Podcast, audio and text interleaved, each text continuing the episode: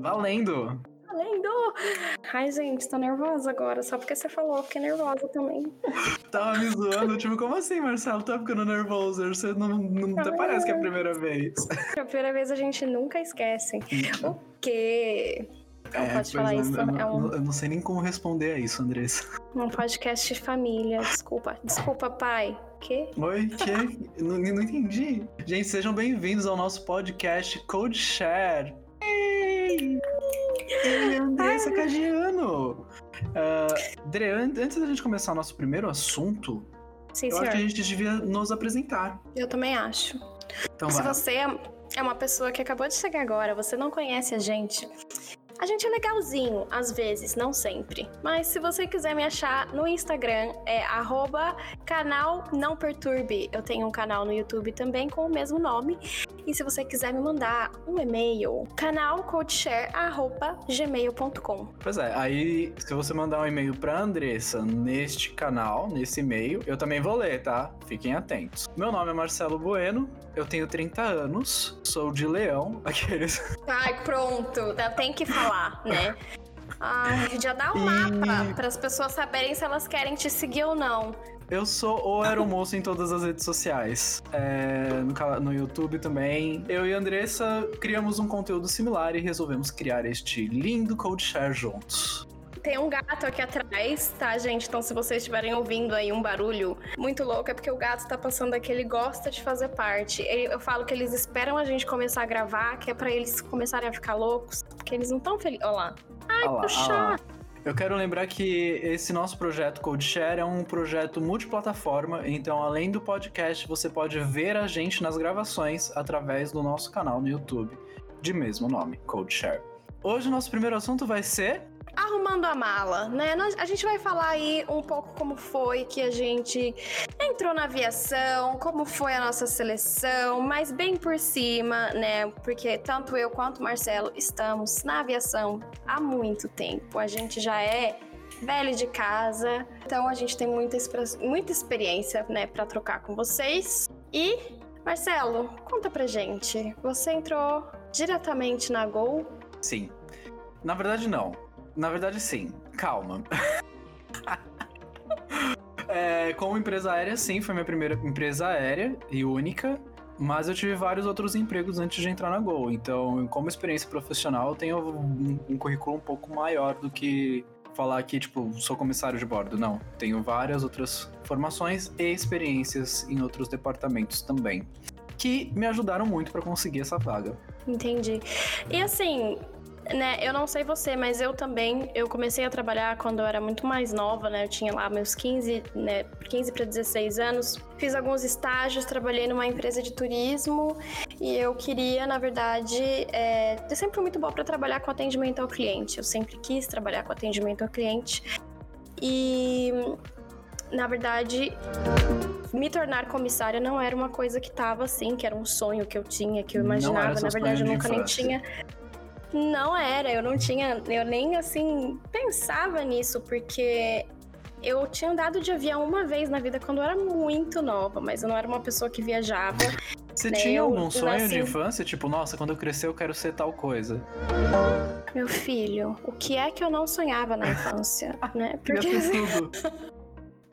eu queria ser tudo. Quando eu era muito pequena, eu falava pra minha mãe que eu queria ser sereia quando eu crescesse. Isso Mas, não sei eu se acho- conta como profissão, né? Mas ok. Eu acho que me disseram que não paga muito bem.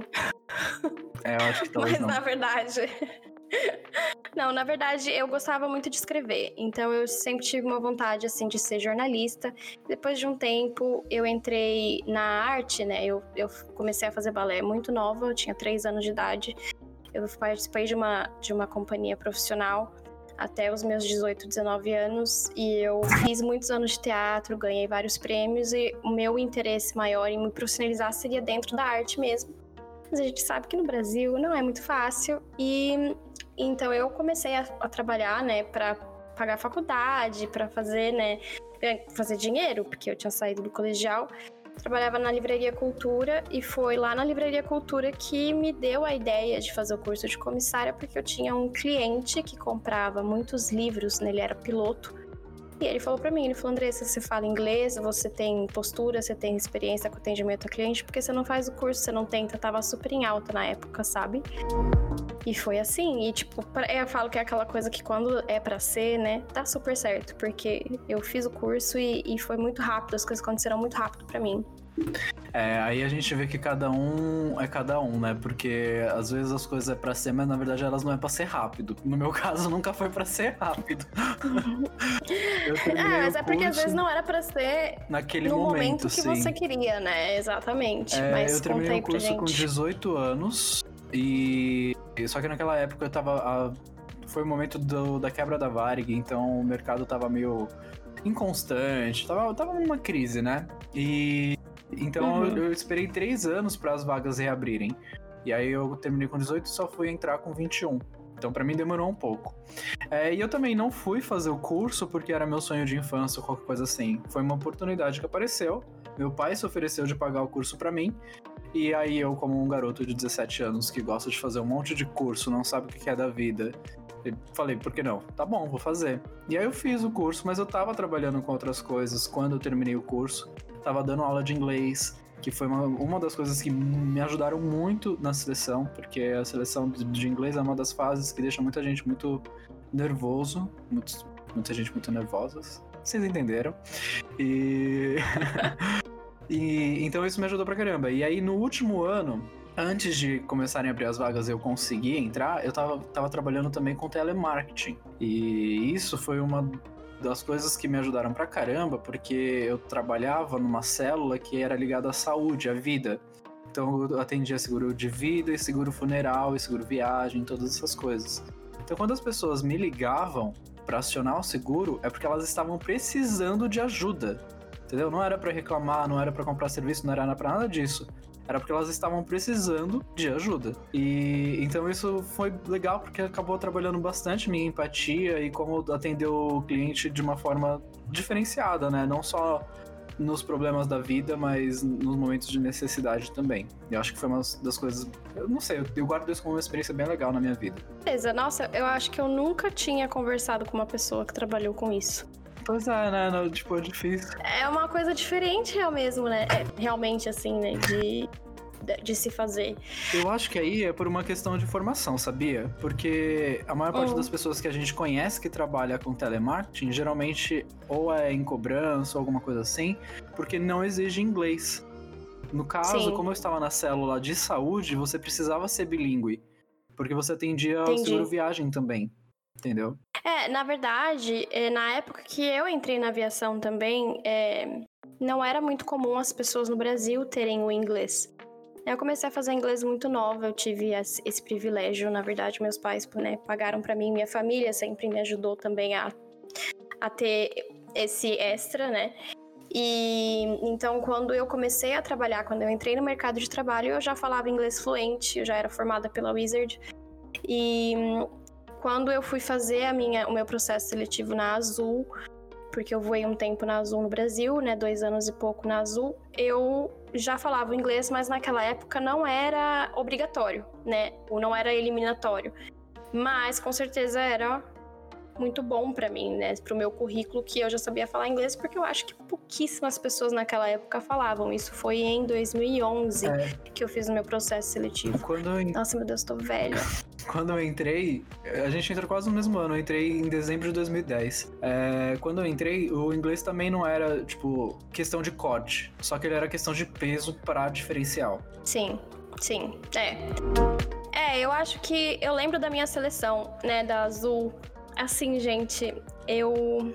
É tão diferente hoje em dia, eu acho até engraçado. As pessoas às vezes elas vêm me perguntar e falam um pouco sobre como foi a sua seleção na Azul, dá umas dicas, mas assim, gente, muito, muito distante uma coisa da outra, Outro não mundo. tenho como mensurar. É outro, é outro mundo, literalmente. Na minha época era um dia só de seleção na Azul.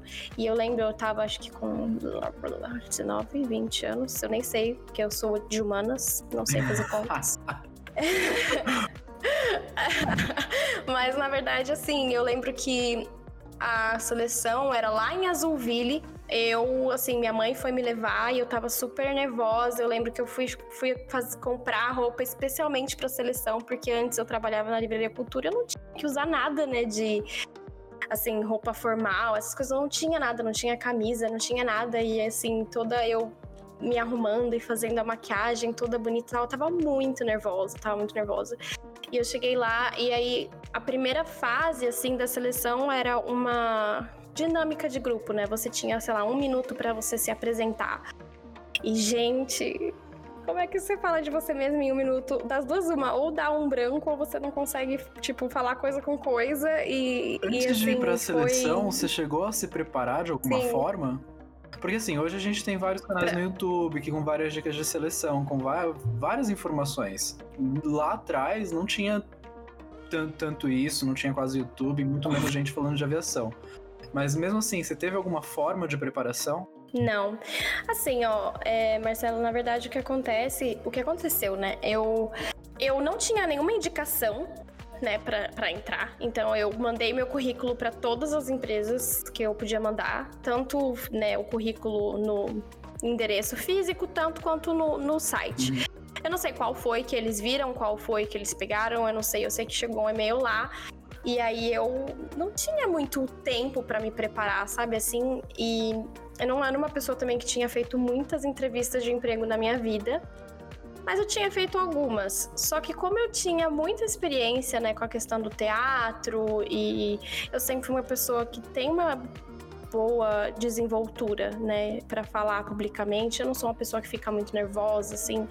É, para mim, era, eu não tinha muito o que fazer, eu não sabia o que esperar também, porque naquela época, como você falou, não tinha, não tinha na internet, não tinha essas coisas que a gente tem hoje, né, de, de gente falando tanto. Sei lá, acho que não cheguei a me preparar de maneira nenhuma, assim, específica. Eu acho que eu fui mais meio que na cara e na coragem mesmo. E foi a primeira Né, seleção lembro, de claro. aérea que você tentou? Foi. Foi a primeira seleção de aérea. Eu, por isso que eu falei, né? Eu acho que na verdade, pra mim, eu sempre fui uma pessoa muito sortuda. Vou falar sortuda porque é sortuda mesmo, sabe? Das coisas sempre acontecerem no, no momento certo. E, e eu já tava preparada, né? Eu acho que eu já tava preparada, eu já tinha experiência com atendimento ao cliente, eu já tinha essa experiência, essa desenvoltura. Então eu tive, né, fiz lá as dinâmicas, a segunda fase era tipo uma provinha, sabe, assim, mas sei lá, alfabeto fonético, umas contas meio fáceis, porque senão obviamente não tinha passado, pois sou de humanas. e aí e, e depois eles faziam uma pausa pro almoço, né? E depois do almoço, assim, você voltava e quem voltasse, daí já um pessoal já, ia, já era mandado embora e o pessoal, um outro pessoal ficava.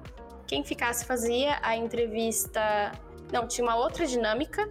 Aí fazia uma entrevista é, individual, bem rapidinha também, e fazia o teste de proficiência do inglês, mas só para você saber o seu nível, ele não era eliminatório. E era isso, era isso a, a, a seleção, era muito rápida, tipo, e eu lembro que tinha, sei lá, umas 10 pessoas na minha seleção.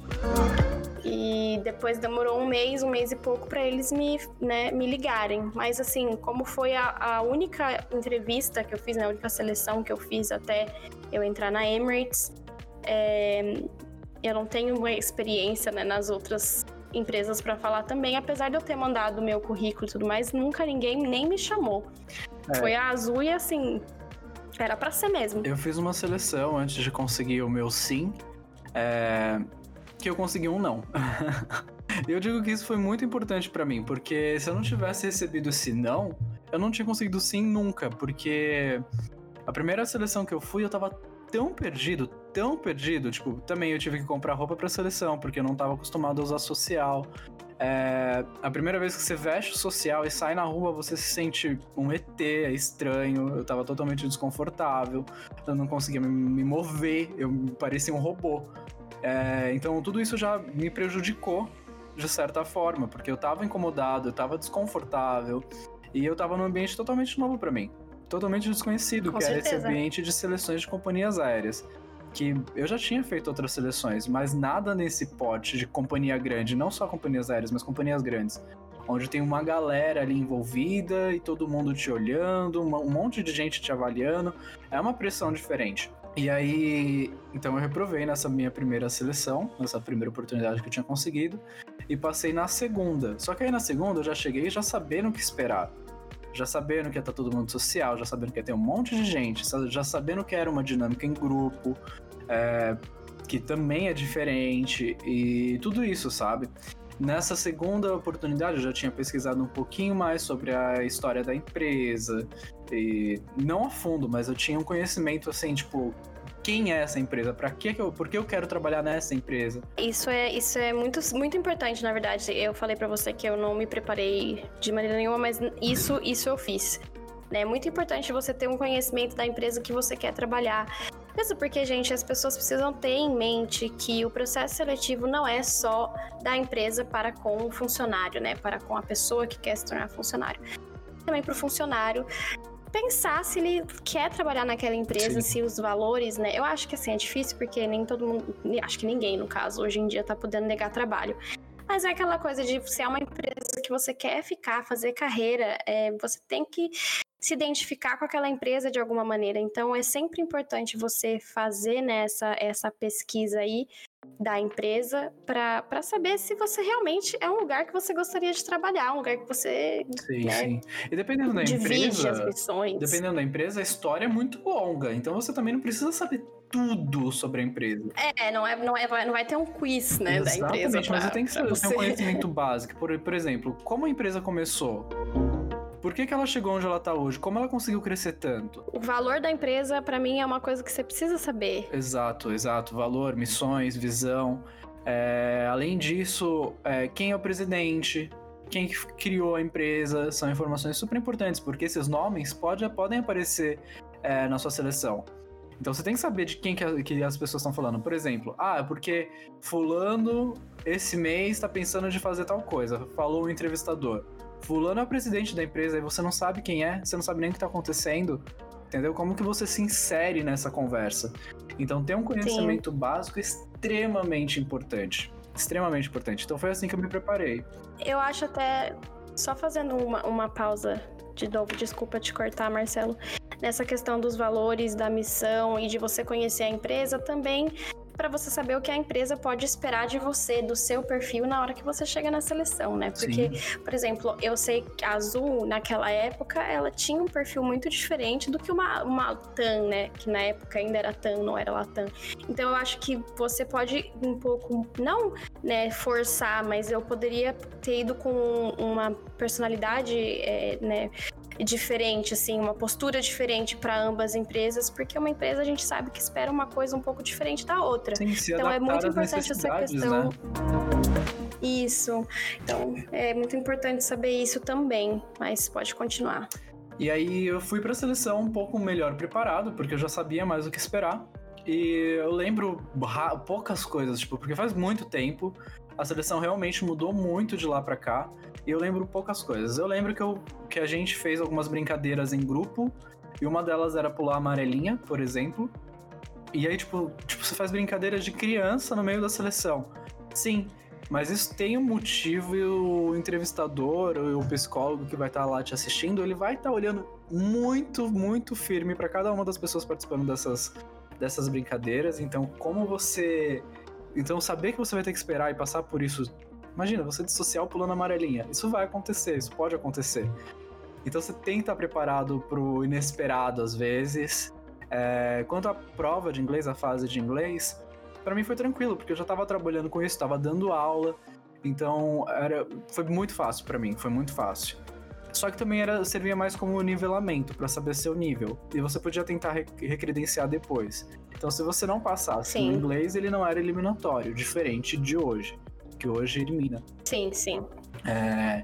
é, hoje ele elimina, não tem pra onde correr. É, então. E aí, então, mesmo assim, eu, eu na minha cabeça, é, eu não vou arriscar não ter o inglês, sendo que eu falei que eu tenho contando que eles vão gostar de mim e deixar eu recredenciar depois. Entendeu? Não. Uhum. Eu vou entrar com o melhor inglês possível, tirando a nota mais alta que eu posso, para mostrar que eu sou a melhor opção. Que eu estou com aqui. certeza. Exato. É... é isso, foi assim que foi a minha seleção, foi assim que eu me preparei. E deu tudo certo. Início de um sonho deu tudo certo. O início de um sonho deu tudo certo. Eu acho engraçado, assim, né? É, eu. Eu vejo muita gente que se forma nos cursos, né, de comissário, isso e aquilo, e fica com uma coisa de falar, ai, porque eu quero trabalhar em empresa X, eu quero trabalhar em empresa Y. Uma coisa que eu sempre falei, eu acho que você vai concordar comigo, é que não tem empresa certa, né? A empresa certa é aquela que vai te contratar, que vai te estender a mão, que vai falar para você, vem trabalhar para mim. E aí você vai vestir a camisa e você vai se tornar né, um amante daquela empresa de qualquer forma. Exatamente. E eu acho assim, Olha, eu fui muito grata de ter trabalhado na Azul. Eu acho que foi uma história incrível que eu tive com a Azul. Eu tenho um respeito imenso pela empresa, né, por todo o meu crescimento profissional dentro dela também. Eu lembro que assim, quando eu entrei lá, que eu passei, eu fui durante o treinamento a gente eu fui morar em Alphaville, né? Então eu morei tipo numa pousadinha assim de, de com várias outras meninas comissárias. Foi a primeira vez que eu tava morando com outras pessoas assim, que não eram, né, minha família ou coisas desse tipo. E, e era muito intenso, o treinamento é muito intenso, né, Marcelo? A gente Você tem, não tem tempo a gente pra tá nada, vendo... né? Você não respira. Pra nada. Eu não sabia cozinhar um arroz, gente. Eu não sabia fazer nada, porque desde muito nova, minha mãe também sempre trabalhou muito. E eu também sempre fiz várias coisas, sempre fui muito proativa. E então a gente não, não tinha muito essa coisa lá em casa, sabe? É, então eu não sabia fazer um arroz, e aí eu não sabia lavar uma roupa. Que vergonha, né? Mas assim, as meninas todas foram me ensinando. Eu ligava pra minha mãe e falava, mãe, como é que eu faço tal coisa? Minha mãe me ajudava. E foi assim, foi muito difícil, porque além de você estar tá fazendo treinamento, você tem o curso de comissário, né? Porque no Brasil é obrigatório. É, era. Ainda é, é, ainda, né? né? Por enquanto ainda é. Pode ainda ser que é. mude, mas por enquanto ainda é. Só que ainda assim você tá vendo muitas coisas específicas de avião, de aeronave. Eu, assim, a única vez que eu tinha entrado num avião, eu era muito nova, eu não tinha nem ideia do que eles estavam falando. As pessoas falavam, ai, porque as pessoas não conseguem abrir a porta do banheiro. E eu ficava, que as pessoas não conseguem abrir a porta do banheiro? E aí, quando eu cheguei no avião a primeira vez, eu falei, ah, tá, realmente faz todo sentido, porque eu também não sabia abrir a porta do avião. do avião. E a, meu, a primeira vez que eu entrei, assim, no avião, realmente foi, né, para fazer o meu primeiro voo de, de instrução e eu tava assim. Perdida. Não sabia, gente. E uma coisa, Marcelo, que eu já falei, acho que algumas vezes, mas eu passava tão mal, mas tão mal. Nos meus três primeiros meses, eu todo voo eu vomitava, todo santo voo. Chegou um momento que eu falei, eu vou, não vou poder, vou ter que pedir demissão, vou ter que parar de voar porque eu não consigo. Todo voo passava mal. Mas você acha que era por causa de quê? Cansaço, pressurização, mudança do ciclo circadiano? Por causa de tudo. Imagina, né? Eu sou uma pessoa que fica enjoada no carro, você acha que eu não ia ficar enjoada no avião? E, tipo, e assim, real, eu achei que, que eu ia ter que parar de voar, porque eu passava muito mal. E não era de nervosismo, era de nada, era de passar mal mesmo do avião e de, né, altitude e do movimento e isso e aquilo. E fora que, né, a gente, aviação doméstica, quatro voos, cinco voos por dia, sobe, desce, sobe, desce, sobe, desce, é cansativo. E eu lembro que chegou um momento que eu tava servindo ali, né, minhas batatinhas, e eu olhei para fora e vi que o avião tava girando, e aí eu falei, nossa, não tô sentindo, meu Deus! tipo, e aí foi um momento muito feliz da minha vida. O corpo acostumou. tipo, ai, finalmente, bem-vinda. Exatamente, tá vendo? Agora você pode trabalhar em paz, porque era terrível. Os três primeiros meses era terrível trabalhar, gente, porque você tinha que estar tá lá, linda, bela, plena, sorrindo, é, servindo as pessoas, e tudo que eu queria fazer era vomitar. Não vou nem mentir. Tudo que eu queria fazer era vomitar. Que tristeza, hein? É... Como foi o seu primeiro voo, Marcelo? Totalmente diferente disso. Eu, não, eu não fiquei enjoado. Você lembra ainda, Marcelo, do seu primeiro voo? Faz tanto tempo. A galera me pergunta e eu vou te. Olha, só me chamando de velho. Eu vou te falar que eu não lembro. Eu não lembro. Eu tenho uma memória seletiva. Eu só guardo o que tá sendo importante para mim no momento. Então eu admito que eu não Tá lembro. dizendo que o seu primeiro voo não foi importante, é isso que você tá dizendo, é isso que eu tô Eu lembro, ouvindo. tipo, das pessoas, eu lembro, tipo, de algumas situações, mas do voo em si, eu não lembro. É, eu lembro do primeiro pernoite, que foi em Brasília. Eu lembro de como eu me senti antes de ir pro avião. Só que eu tá chegando no avião, eu não, não, não consigo lembrar dessa imagem, sabe? Porque eu acho que era tantas preocupações que eu tinha naquele momento, de tudo que eu tinha que aprender. Porque a gente ainda ia fazer o check-and-ack, né? Ainda ia vir um monte de prova. Então eu tava tão focado, eu acho que eu estava tão focado no que o que eu precisava é, resolver naquele momento, que era tipo, eu preciso aprender isso, eu não posso errar, é, eu tenho que lembrar de tudo que eu já aprendi até agora. Então eu tava tão focado nisso que tudo, todo o resto que podia estar acontecendo, eu não tava prestando atenção. Não tava prestando atenção nas piadas dos, dos tripulantes. Todo mundo me recebeu muito bem. Eu lembro que todo mundo me deu muitas boas-vindas. É, eu fui muito bem acolhido. Todo mundo querendo me ajudar, me ensinar. Isso foi maravilhoso. Disso eu lembro. Então, assim, eu lembro dessas coisas. Agora, tipo, eles brincando entre eles, piadinha no meio da tripulação, essas coisas eu não me lembro. Eu tenho certeza que aconteceu. Mas eu não lembro de nada, porque eu tava muito nervoso, muito focado no que eu tinha que fazer e com muito medo. Eu lembro que eu tinha um medo.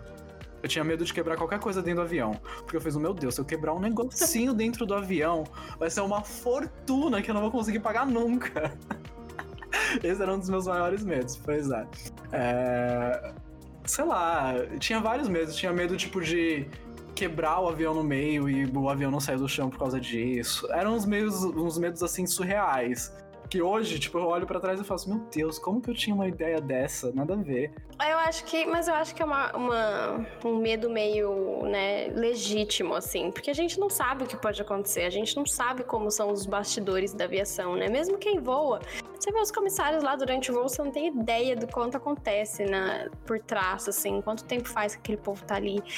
E isso que você tava falando, né? Com certeza os, os tripulantes estavam brincando entre eles e fazendo piada entre eles. Porque pra gente que tá voando há muito tempo, gente, voar é, é uma é segunda natureza, assim. Você chega no avião, aquilo ali é a sua casa, você sabe onde tá tudo, você sabe o cheiro é familiar, sabe? Assim, eu lembro quando o eu fiquei um tempo sem voar. Vibração, tudo. Tudo. E mesmo que você esteja voando com pessoas diferentes, porque a gente voa com tripulações diferentes, né? É, aquelas pessoas ali, elas são parte, né, da sua empresa. Você sabe, é uma coisa que todo mundo. Eu acho que assim, né, é engraçado que tripulante tem tem muitas peculiaridades, cada um é um indivíduo, mas ao mesmo tempo a gente se, se identifica de uma certa maneira, querendo ou não, né? Claro que tem gente que se você não se dá bem, né, gente? Porque, pelo amor de Deus, Normal. somos todos seres humanos.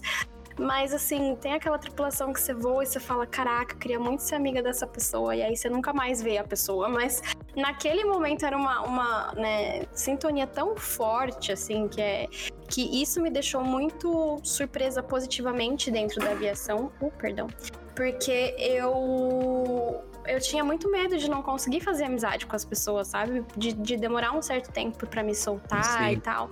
Porque, mas depois, mas assim, eu, eu criei uma facilidade tão grande de me sentir confortável perto de outras pessoas que eu acho que é uma coisa que, que assim, só uma experiência como aviação traz mesmo para você, né? Exatamente, você leva isso pra vida. Depois você consegue falar com qualquer pessoa, assim, tão mais fácil, sem serem em grupos.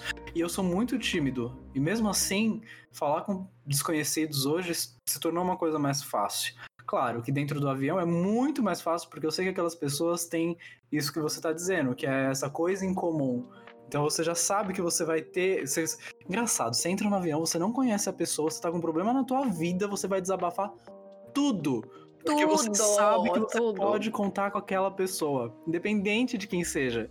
Dentro do avião, Sim. todo mundo pode contar com todo mundo. É muito engraçado isso.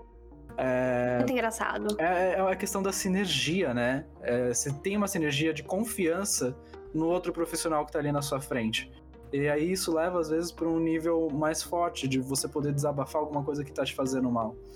É, mas é confiar realmente em todo mundo que tá ali dentro. E isso é muito importante para o nosso trabalho. Você não precisa saber quem é, mas você precisa saber que aquela pessoa tem o mesmo treinamento que você, as mesmas capacidades, e você vai poder contar com ela se você precisar. E eu não sei você, mas já teve situações em que sim, eu precisei do coleguinha, precisei de um backup ali, de um reforço, e tive. Uhum. E sempre tive. Sim.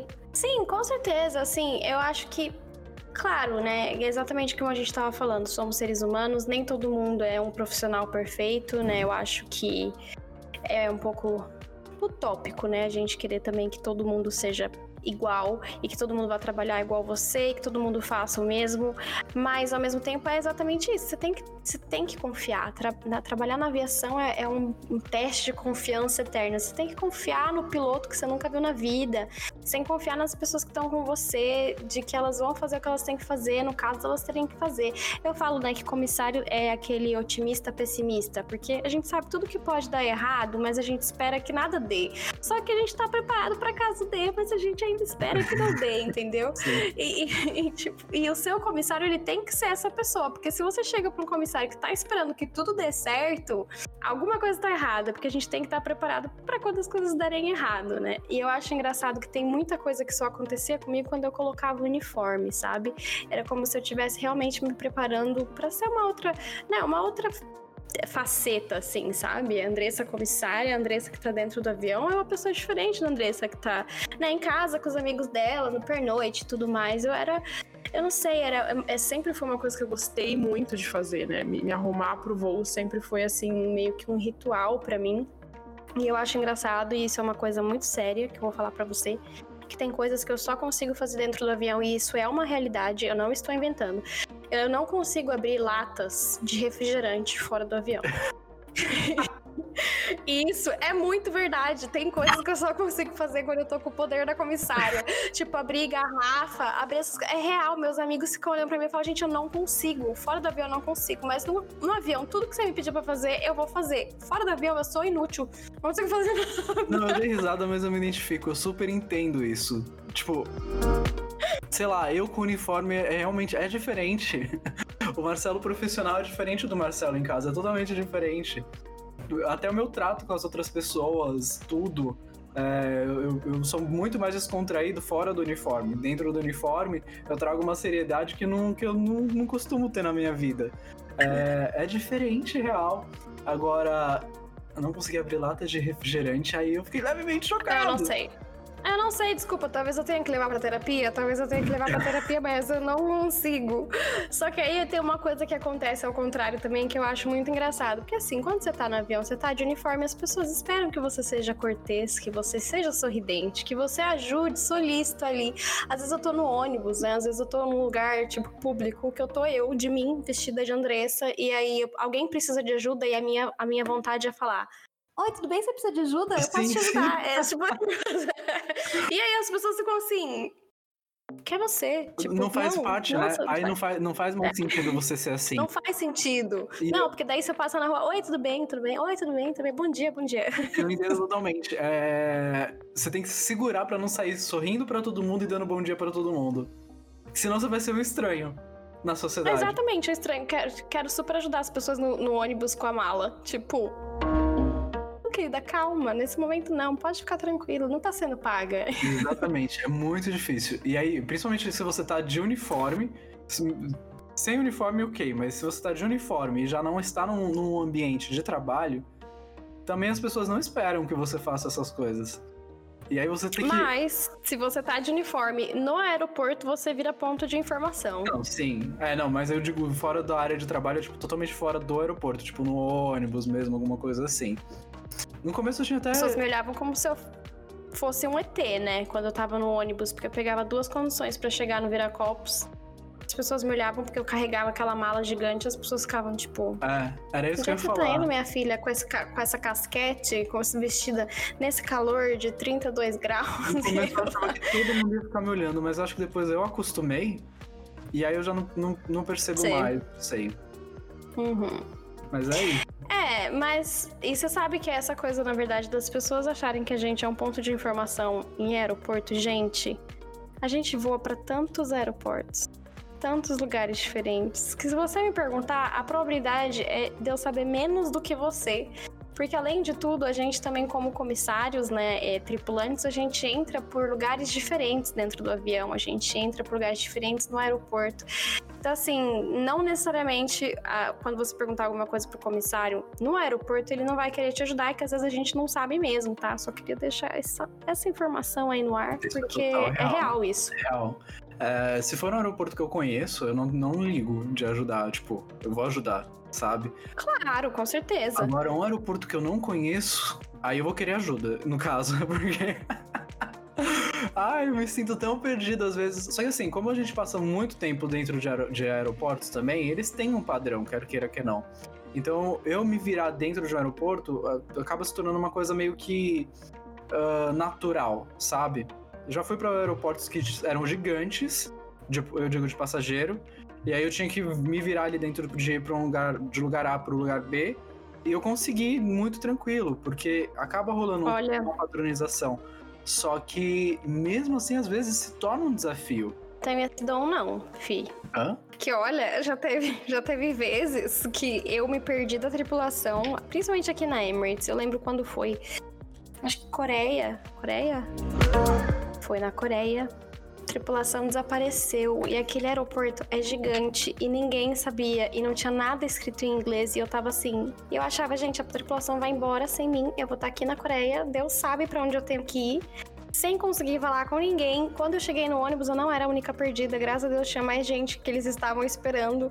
Tanto que, assim, aqui a, na Emirates a gente sempre tenta, é, tentava ficar a tripulação toda junta, porque são muitos aeroportos. Gente, eu não, olha, eu, minha cabeça. Eu sou pisciana, Marcelo. Eu não lembro das coisas. Eu admito que quando é, é um difícil. novo que a gente tá fazendo, uh, a gente também. Vamos todo mundo juntinho de mão dada. Pra ninguém se perder, porque a gente se perde. Até porque, ainda mais por causa disso que você falou, que uh, os, os cantinhos da tripulação às vezes são diferentes, os acessos. E aí o acesso pra gente pegar Sim. transporte é muito diferente às vezes. É muito longe, às vezes é escondido, parece que tem vergonha da tripulação, né? Vocês Cara, vão ali, pega a van. Achar esses acessos de transporte em aeroportos internacionais, principalmente. Nossa senhora, às vezes é Terrível. tão difícil. É ter... Se você estiver sozinho e for a sua primeira vez, vai ser complicado de achar. Vai ser. E aí, em aeroportos internacionais, alguns lugares ainda é difícil de você achar alguém da sua própria companhia, porque não é um aeroporto... Sim, você não acha. Exato, que você, que a companhia é líder, por exemplo, sabe? Ela é forte. Exatamente. Aí, cara, você vai é ficar é perdido. Você vai ficar, meu Deus, alguém me ajuda, pelo amor de Deus. O que eu vou fazer? Eu vou dormir no aeroporto. É isso que eu vou fazer, vou dormir no aeroporto. É, exatamente, vou dormir no aeroporto, amanhã eles voltam pra cá e eu vou estar tá aqui já de uniforme, linda e bela pro voo, tá tudo certo. Que desespero. Sim, eu entendo totalmente. Que, Ai, que, que mais tem lista de tópicos? O que mais? Minha lista de tópicos, nada. A gente fala como foi a seleção, como nós nos preparamos, falamos um pouco dessa vida maravilhosa. Marcelo, acho que não sei. O que, que, que acho que não sei foi acho ótimo, né? Acho que não sei, diga-me. acho que não sei. O que, que você mais gosta dessa vida, Marcelo? Menina, que pergunta difícil essa hora da madrugada. Se você tá me ouvindo de madrugada, você, você dá um like. A louca. A louca, dá um like. É, eu acho que Não. a coisa que eu mais gosto é a flexibilidade do estilo de vida que a gente tem. É, pelos benefícios que a gente tem também. Por exemplo, é, poder trocar voo, pedir folga, viajar em folga, por ser mais barato viajar. Essas coisas, assim, que te trazem um estilo de vida diferente da maior parte das pessoas, é uma das coisas que mais me atrai na aviação. Porque isso me permite, sei lá, ter uma vida que eu gosto, é louca. Mas é. Mas é, é, mas é isso. Faz, todo, faz total sentido. Porque, na verdade, uma coisa que eu acho que eu sentiria falta, né? Para quem não sabe, eu fui desligada recentemente da empresa por conta aí, né, dessa maravilhosa crise que está acontecendo.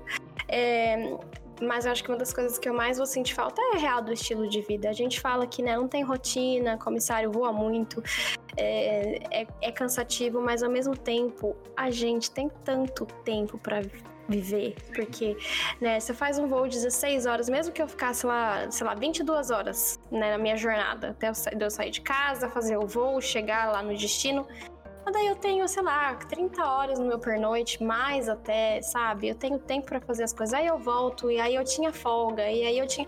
Eu via meus amigos que estavam trabalhando em escritório, essas coisas, né, nessa vida aí, é, sei lá, 5 por 7, como 7, não sei como é que chama, como é, como é que fala, vou ter que saber agora. São, são diversões diferentes, né? Por exemplo, a galera que trabalha é... em escritório uma rotina é, fixa, a diversão desse, desse pessoal geralmente é no final de semana. É um happy hour, é Sim. uma reunião com todas as pessoas que você tá sempre frequente ali convivendo. Pra gente não. Às vezes a nossa diversão é num pernoite com pessoas desconhecidas. Às vezes a nossa diversão é sozinho. Isso pode parecer, tipo, triste para algumas pessoas, mas ao mesmo tempo traz uma liberdade tão grande que é, é outra realidade. É difícil comparar, porque não é melhor ou pior, é só muito diferente. É muito diferente, é muito diferente. E assim, era um dos motivos pelos quais eu pensava assim: ai, será que eu quero sair da aviação? Porque eu tô tão acostumada com esse estilo de vida já, sabe? Eu tenho meus dias de folga que eu consigo. Porque quando você tem um dia de folga, você tem um dia de folga inteiro, né? Dois dias de folgas inteiro, assim, que aí eu podia fazer o que eu quisesse. Aí era durante a semana, aí eu, sei lá, eu podia ir no banco, mas o gato. Tem um gato passando aqui na minha frente, mas enfim. É, sei lá, eu podia fazer tanta coisa, né? É, que realmente eu acho que isso vai levar um certo ajuste para mim quando eu voltar para uma vida normal, que a gente chama né, de terráqueos. É, mas assim, ah, não sei, né? É, a dor e a delícia de trabalhar na aviação é uma coisa que Vale a pena para quem, experiência, que é... quem tem a oportunidade. A vida na aviação eu vivo dizendo que às vezes é um bittersweet love. Uhum. Porque é agridoce. Às vezes tá doce, às vezes tá agri. Às vezes, às, vezes tá, às vezes tá bem doce, às vezes tá bem agri. Não vou nem mentir, que às vezes, às vezes você também, né? Você senta na cama e você fala por que, que eu tô fazendo isso comigo mesmo? Será que vale a pena realmente? Será que é isso que eu quero? Só que além de tudo, eu sempre gostei muito do meu trabalho dentro do avião, Sim, sabe, Marcelo? Eu, cara, eu sempre fui muito boa dentro do avião. Eu era assim, sabe aquela comissária que você entrava e olhava?